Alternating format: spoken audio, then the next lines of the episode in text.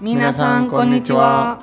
En el décimo episodio de Campeki vamos a contestar algunos de vuestros comentarios del canal de YouTube, ya que últimamente hemos tenido menos tiempo para responderos eh, directamente en la plataforma, en, en YouTube, y algunos comentarios se nos han quedado en el tintero. Así que aprovechamos que hoy, recuerdo, es el último episodio de la primera temporada, el episodio 10 de la temporada 1.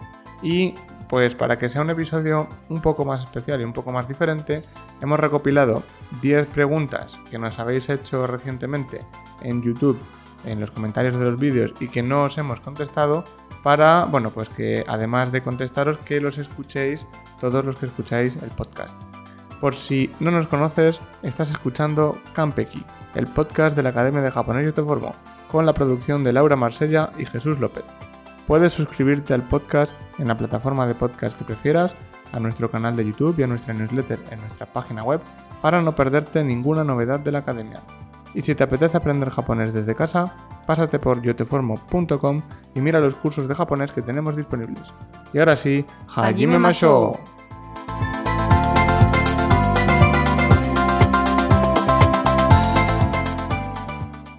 Bien, la primera pregunta es de Celeste González, que nos dice, saludos, ¿qué libro recomienda ordenar por Amazon para mi hija de 11 años que quiere aprender japonés? Laura, tú que eres la experta en los libros de japonés, ¿qué le recomiendas?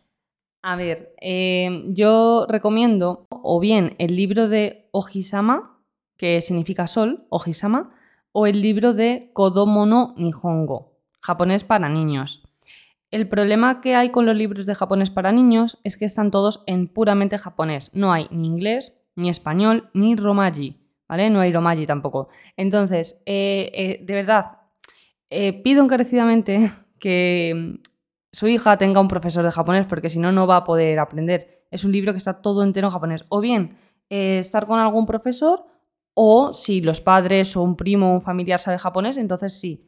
Pero si coge el libro y empieza a estudiar ella sola con Ohisama o con Kodomo no Nihongo, no va a poder llegar muy lejos. Lo sé también por mi experiencia, porque yo empecé a los 10 años también cogiendo libros y no aprendía nada, era muy difícil, porque es un niño, no sabes cómo funciona el japonés y aparte, ya digo, está todo en japonés, es imposible aprenderlo si está todo en japonés. Luego, dentro de Ohisama o de Kodomo no Nihongo, Ohisama es un libro mucho más bonito, más colorido, pero que es más para hablar. Realmente es un libro que está hecho para padres japoneses que tienen un hijo en otro país. Pues, por ejemplo, si es una familia japonesa que vive en España, pues para enseñar japonés a su hijo. Es un libro más de hablar. Y Kodomo no Nihongo sí que sería de verdad un libro para que aprendan japonés los estudiantes extranjeros, ¿vale? Entonces, eh, según la situación, recomendaría uno u otro. Vale, entonces, bueno, pues lo que podemos hacer para esta chica es que se coja un profesor, un profesor particular o alguna academia y que utilice uno de estos dos libros con el profesor, que se lo vaya explicando y así también tiene pues una guía de estudios con el libro, ¿vale? Así tiene un plan. Vamos, Laura, con la siguiente pregunta. Nos dice Blanca, disculpe, en esta parte está correcto decir Perú de wa nanji desu ka? ¿O tiene que ser así? Perú wa nanji desu ka? Laura, ¿qué opinas? ¿Cuál es la, forma correcta? La forma correcta sería la segunda, Perú wa nanji desu porque utilizamos la partícula wa para eh, hablar sobre el tema, ¿no? Queremos hablar sobre Perú. Entonces, sobre Perú, hablando de Perú, significaría hablando de Perú, ¿qué hora es? ¿Vale? Entonces, no se usa el en Perú como se usa en español de en Perú, ¿qué hora es? No, en japonés es Perú, ¿qué hora es? Digamos que es porque se utiliza el verbo des. No hay un verbo arimas o imas, que a veces el en es un ni, o un verbo normal que eh, la partícula que se utiliza para decir en es de. ¿Vale? Cuando usamos el verbo ser, no se utiliza ni ni ni de normalmente. Entonces sería perúa nanji deska. Efectivamente. ¿Vale? Este tipo de frases, que la estructura es un poquito más diferente a la del español, creo que es mejor directamente que aprendáis eh, la estructura en japonés, ¿vale? Perú wa nanji desu ¿vale? En lugar de traducirlo del español al japonés. Vamos con otra pregunta ahora de Osvaldo Ramírez. Dice Osvaldo, muchas gracias por el vídeo. Tengo una pregunta. ¿Qué diferencia hay entre la sucesión de acciones de la forma T y la forma ta más ato de. Es decir, ¿qué diferencia hay, eh, por si alguien no ha entendido la pregunta, entre encadenar varios verbos seguidos con la forma te y usar un verbo en forma ta y después poner ato de? Pues mira, la diferencia es muy sencilla.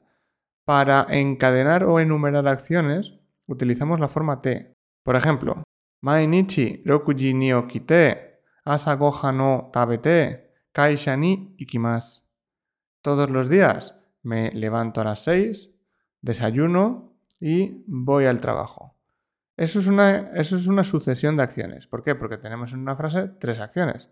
Sin embargo, además en orden cronológico, acordaos, con la forma T enumeramos en el mismo orden en el que hacemos las cosas. Nos levantamos, desayunamos y nos vamos al trabajo. ¿Vale? No es un orden aleatorio, como podría ser, por ejemplo, con tarí, tarí, que es otra forma de enumerar. ¿Qué ocurre con la forma ta más ato de? Pues que esto no se utiliza para enumerar, ¿vale? Es simplemente un después de. Por ejemplo, asago hano tabeta ato de, kaisha ni ikimasu. Después de desayunar, voy al trabajo, voy a la empresa, ¿vale? Aunque parece que estamos enumerando dos acciones, realmente no estamos enumerando dos acciones. Estamos diciendo, primero hago una cosa y cuando la he completado, hago la segunda.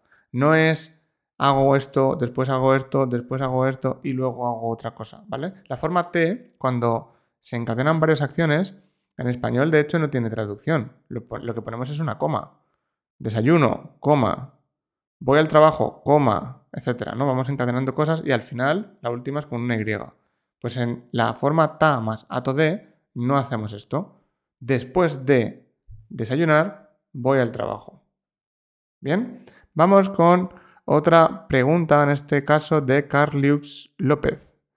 Dice, oh Dios mío, ¿vale? Ya entiendo mejor la lección. Arigato, muchas gracias por el vídeo. En verdad me ayudó bastante, me alegro mucho. Dice la pregunta, ¿de qué manera podría practicar el idioma japonés para hablarlo de, de manera más fluida y poder certificar el nivel Nokia 5? ¿Podrían darme una sugerencia? Arigato. Bien, pues aquí tenemos no es un problema, pero bueno, tenemos la situación de que hay muchos alumnos que el primer nivel o lo estudian de forma autodidacta o quizás tienen un profesor particular em, con quien sí que ven toda la parte teórica, pero fuera de las clases no practican la parte pues, de conversación sobre todo y la escritura. Entonces, ¿Cómo podemos practicar, sobre todo al principio, que no sabemos tanto japonés, em, la parte práctica? Pues lo que decimos siempre en este tipo de casos es, primero, para aprender a hablar sin una persona con la que poder hacer conversaciones, podemos leer textos en voz alta. ¿Vale? Esto nos va a ayudar mucho porque vamos a poder encontrar textos de nuestro nivel, por ejemplo, del libro que estamos estudiando, textos del Noken, por ejemplo, y intentar leerlos en voz alta, intentando imitar la pronunciación japonesa, el ritmo, hacer las pausas correctamente y que se nos vayan quedando las estructuras para que cuando vayamos a decirlas no tengamos que pensarlas, que se nos quede que el verbo va al final, que se nos quede cuando usar X partículas. Entonces, una forma es leer textos que sepamos em, nosotros que son de nuestro nivel en voz alta y repetirlos. Otra forma también es hacer shadowing. ¿vale? Es decir, hicimos un episodio del podcast hace, poco tiempo donde os comentábamos cómo hacerlo, ¿vale? Básicamente podemos coger audios de nuestro nivel, de un libro, por ejemplo, y repetirlos según vamos escuchando el audio, ¿vale? Entonces también vamos a ir cogiendo fluidez para hablar, bueno, pues de, manera un poco más fluida. Otra, otra forma también que tenemos de practicar es escribiendo. ¿vale?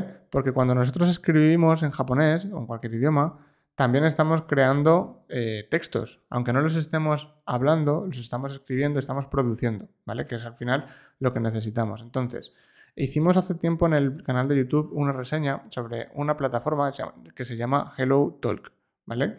Aquí vamos a poder encontrar muchos nativos que nos van a poder corregir los textos que nosotros vamos haciendo.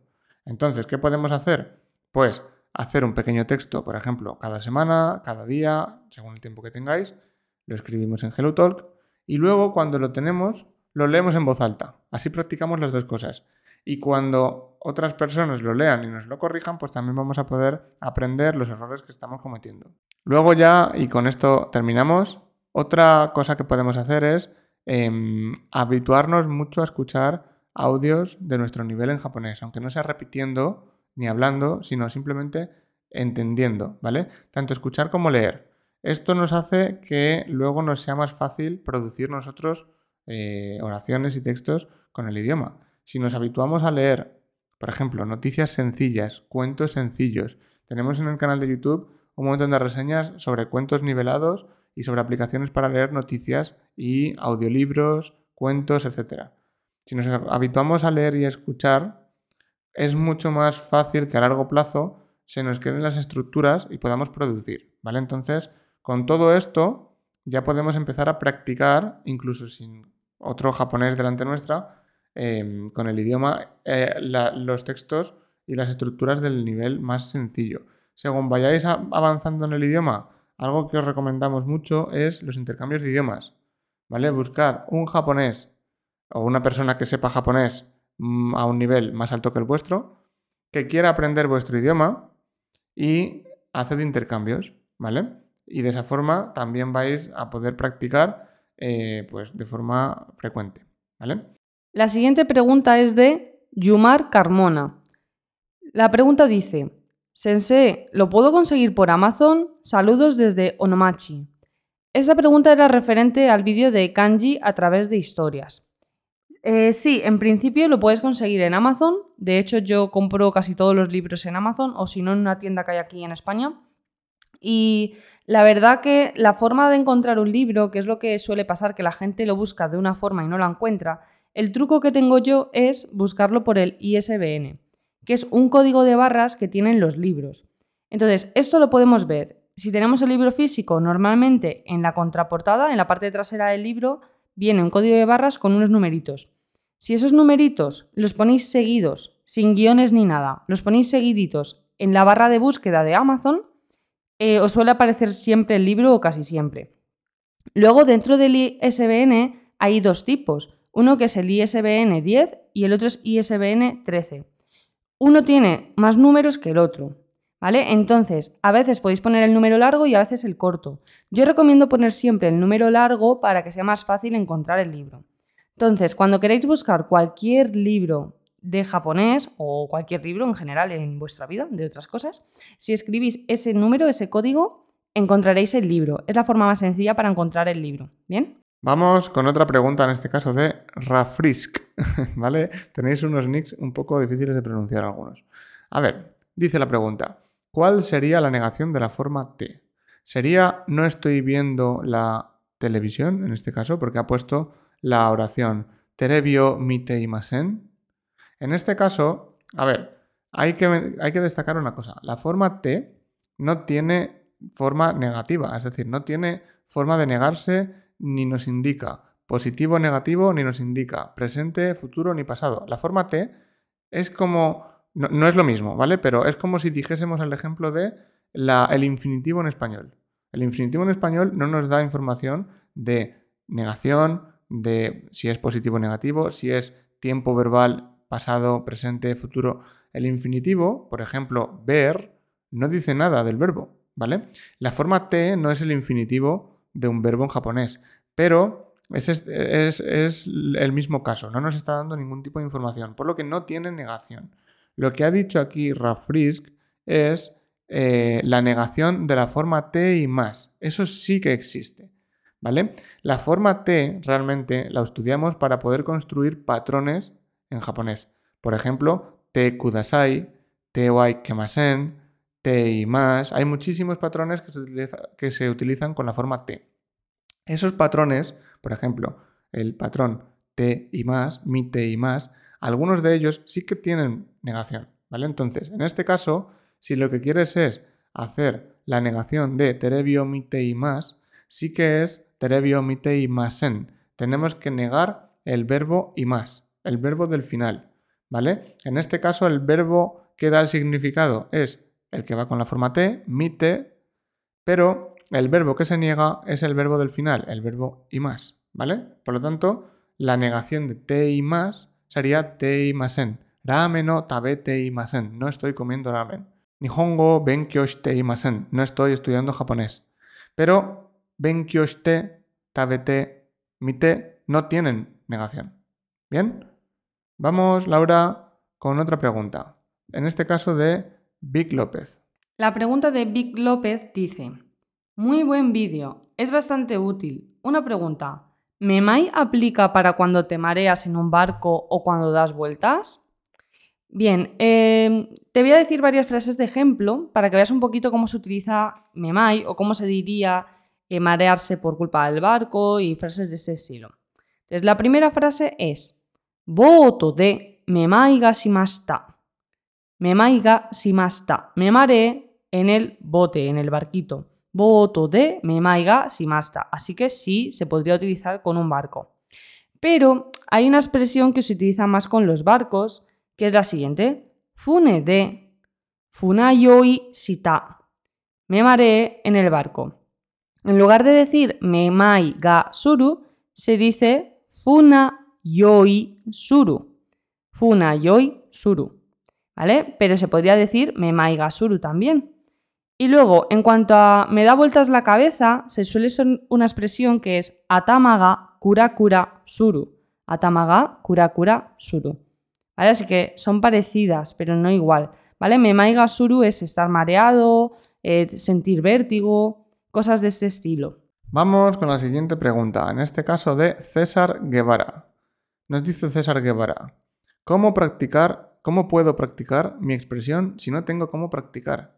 ¿Vale? Esto es muy parecido a lo que hemos estado viendo antes, ¿vale? Pero en este caso no nos indica que está en el primer nivel ni, eh, ni nada referente a su nivel. Entonces, ¿qué podemos hacer para practicar la conversación sin un japonés? Pues lo primero, ya lo que hemos dicho antes. Usa HelloTalk, por ejemplo, para escribir textos, para mandar audios a japoneses y que los escuchen y te los corrijan, etc. ¿Qué otras cosas podemos hacer? Podemos escribir diálogos, ¿vale? Inventarnos una pequeña historia y escribir diálogos y luego leerlos. Podemos hablar delante del espejo, ¿vale? para hablar en, voz alta delante del espejo, para practicar, bueno, pues el cómo elaborar conversaciones, ¿vale? Pero es muy parecido a todo lo que hemos dicho antes. Sobre todo, intentar producir tanto conversaciones como textos escritos y buscar a alguien que nos pueda ayudar a ver si lo estamos haciendo bien y sobre todo practicar nosotros con cosas que sabemos que están bien como em, textos del propio libro, audios, em, noticias, etc. Última pregunta, esta va para Laura, de Cheryl Zavala. Dice, hola, muy buenas explicaciones. Tengo una duda. El ejemplo de la montaña más alta de Japón, eh, que esto es algo que salía en uno de los vídeos del canal, ¿puedo usar esta gramática? Y dice el ejemplo, Yama no Nihon no Nakade. Fuji, aquí ha puesto el kanji de Sama, ¿vale? Fuji-san sería Fuji y luego el kanji de montaña, ¿vale? Aquí entiendo que se ha equivocado al escribir. Entonces, Yama no Nihon no Nakade. Fuji-san ga Ichiban Takaides, ¿vale? Eh, arigato gozaimashita. Entonces, Laura, ¿le puedes corregir la frase? Sí, bueno, lo primero sería el kanji de Sama, que es señor o señora, por el kanji de San, que es montaña y la frase estaría prácticamente bien, ¿vale? Se entendería. Lo que pasa es que hay otras dos estructuras con las que podríamos decirlo y sonar un poquito mejor. La primera estructura sería, o frase, Fuji-san ga Nihon no naka de ichiban takai yama O también valdría Fuji-san wa Nihon no naka de ichiban takai yama ¿Vale? Esto sería eh, el monte Fuji Nihon no Nakade, de entre todo Japón, Ichiban Takai Yamades. Es la montaña más alta. Y la siguiente frase sería Nihon no Yama no Nakade Fujisan ga Ichiban Takai des. Que sería de entre las montañas de Japón, el monte Fuji es el más alto. Bien, entonces estas dos estructuras son parecidas, pero son distintas, ¿vale? Entonces la primera, repito, Fujisan ga Nihon no naka de ichiban takai yama Y la segunda, Nihon no yama no de Fujisan ga ichiban takai des.